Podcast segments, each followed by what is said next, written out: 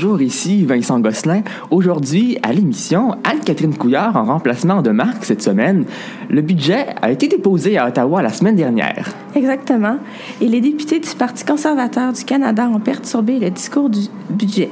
Euh, je vous explique plus tard pourquoi. Pierre-Alexandre, de ton côté, le gala des prix Junos a récemment eu lieu en Ontario. Oui, je vous parlerai de ce gala qui vise à récompenser les artistes canadiens pour leur musique et leurs efforts.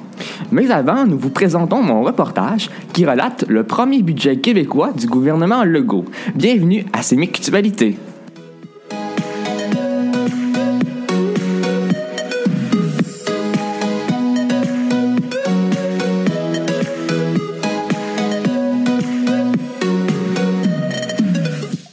Monsieur le Président, je suis fier de présenter le premier budget d'un gouvernement de la Coalition Avenir Québec.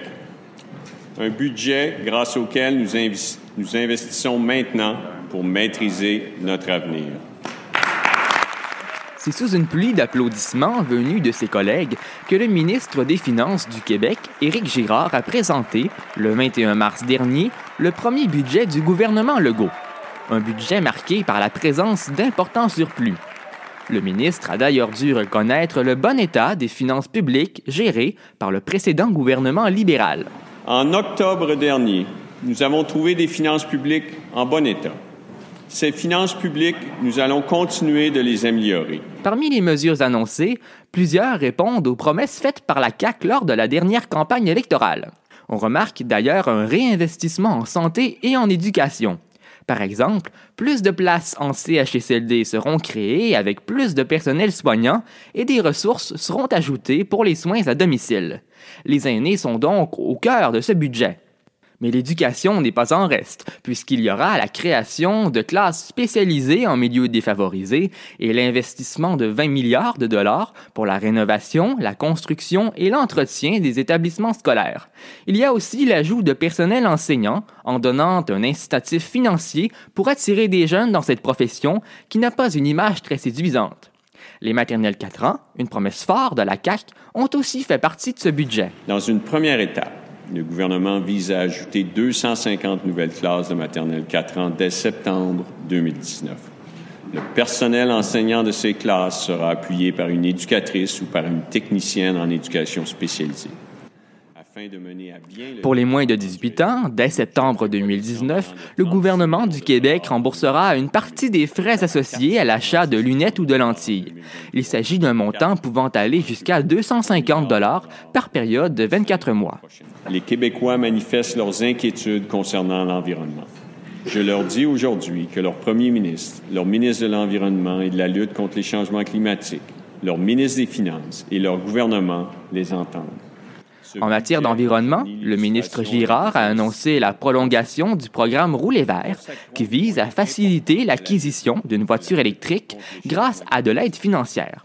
Des sommes ont aussi été réservées afin de développer les transports collectifs, comme le REM, le réseau express métropolitain à Montréal, et un tramway à Québec.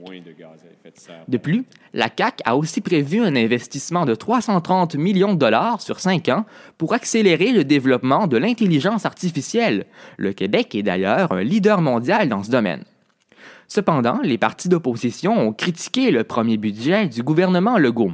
Voici les commentaires de Carlos Letao du Parti libéral, de Vincent Marissal de Québec solidaire et de Martin Wallet du Parti québécois. Maintenant, euh, la CAQ profite aujourd'hui d'une situation financière qui est inviable euh, avec des surplus euh, considérables. Le budget qui nous a été présenté exprime, expresse pleinement cette réalité. Il y a donc beaucoup de dépenses cette année, mais attention, Monsieur le Président, attention, pour les années suivantes, le ciel s'assombrit. Je dois vous dire que je suis absolument atterré par le manque d'investissements neufs et structurants pour lutter contre les changements climatiques dans ce premier budget de la CAC. Tout le monde sait que nous, devons entamer la nécessaire transition économique et écologique. Cette transition devra, tôt ou tard, commencer lors d'une journée comme celle-ci, une journée de budget. La CAC n'est pas crédible quant à la lutte au changement climatique. La CAC ose le PQI de 15 milliards, mais aucun dollar supplémentaire en transport collectif. On rajoute 5 milliards pour des ponts, des routes, de l'asphalte et du béton. Finalement, il s'agit d'un budget équilibré c'est-à-dire que les revenus du gouvernement dépassent ses dépenses. Cela devrait être maintenu pour les prochaines années. La dette brute du Québec est maintenant de 200 milliards de dollars. C'était Vincent Gosselin pour ses mictubalités.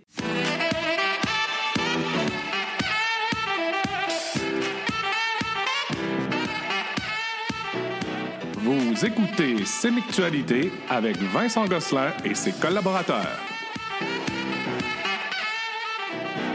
Le 19 mars dernier, le ministre fédéral des Finances, Bill Morneau, a déposé le dernier budget du gouvernement libéral de Justin Trudeau avant les élections générales d'octobre prochain. Mais les conservateurs ont perturbé le discours du ministre en faisant tout un vacarme dans la Chambre des communes. Anne-Catherine Couillard, pourquoi ont-ils fait cela?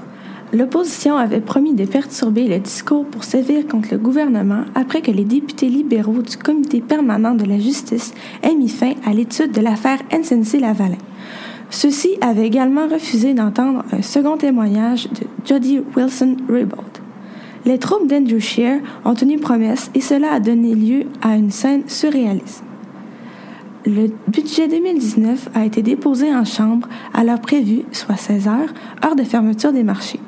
Cependant, l'opposition a forcé la tenue d'un vote, ce qui a eu pour effet de retarder le discours du ministre Morneau. Les conservateurs ont ensuite multiplié les manœuvres dilatoires, les, députés se levant les uns après les autres pour faire des rappels au, au règlement et s'excuser d'avoir accidentellement voté deux fois. Le ministre Morneau a finalement pris la parole à 17 heures le parti d'opposition a continué de perturber le discours du ministre en tapant dans les mains et en hurlant Cover up et Let her speak. Le ministre des Finances a, poursuivi son allocution malgré le niveau élevé de décibels.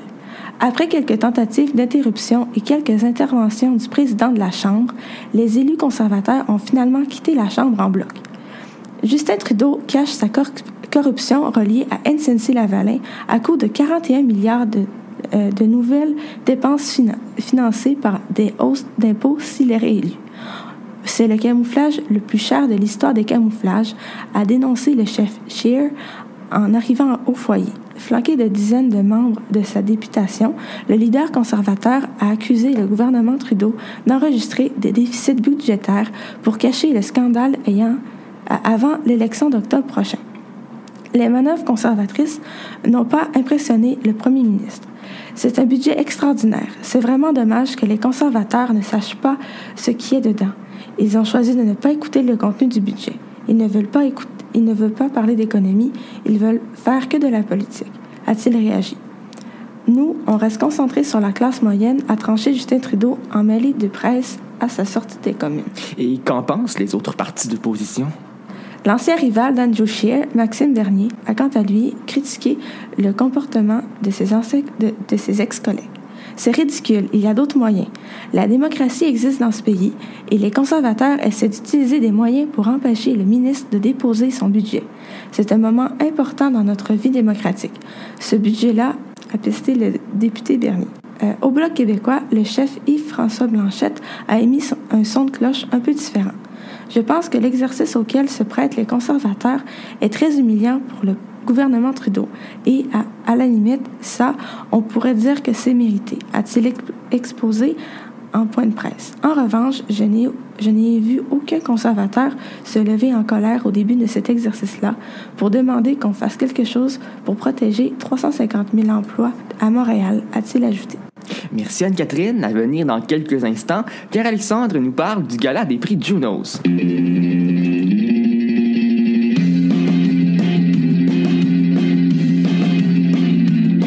Pour vos commentaires, vos questions et vos suggestions, écrivez-nous par courriel à l'adresse suivante balado@sdec.éducation.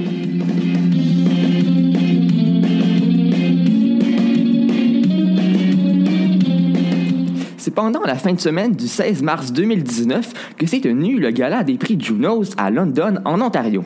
Pierre-Alexandre Tremblay, en quoi consiste ce gala? Euh, ce gala consiste en fait à récompenser les artistes canadiens pour leur musique et pour tout l'effort qu'ils ont mis à travers leur art. Mais plusieurs grands artistes en nomination manquaient à l'appel le samedi 16 mars 2019, notamment le chanteur Shawn Mendes ou le rappeur Tory Lanez. Est-ce que les Junos sont réellement pris au sérieux? Parlons-en un peu, euh, mesdames et messieurs. Bon, euh, je comprends que certains artistes peuvent être occupés, mais quand on parle notamment de Shawn Mendes qui a remporté cinq prix et qui était absent à la cérémonie, c'est euh, peut-être à la limite un certain manque de respect là-dedans. Pas un manque de respect, mais quand même euh, être en nomination dans autant de catégories, puis surtout euh, les gagner, je trouve que ça serait quand même, euh, ça serait quand même la base de venir les récupérer Ouais. au moins ou d'être présent à la cérémonie. Est-ce qu'il avait justifié son absence ou non? Pas à ce que je sache Ouais. en plus, donc c'est ça, c'est ça qui est encore pire là-dedans. Et puis, euh, Tory Lanez également a triomphé dans trois catégories. Euh, un rappeur que vous connaissez peut-être, euh, notamment pour son album Love In Now, qui est sorti assez récemment, qui a eu un bon succès à l'international. Je comprends que les, les artistes étaient occupés, mais je trouve qu'il est quand même important de venir euh, au gala, euh, même si on ne gagne pas, parce que quand même, c'est une belle reconnaissance d'être euh, d'être nominé dans un, Ouais. dans un événement comme celui-ci. Euh, ça, ça récompense, comme je l'ai dit plus tôt, euh, le travail et l'effort des artistes. Puis on va parler un peu maintenant euh, des catégories francophones. Donc le rappeur québécois Loud, que vous connaissez peut-être pour sa chanson Toutes les femmes savent danser euh, ou Nouveau riche, euh, a triomphé dans la catégorie de l'album francophone.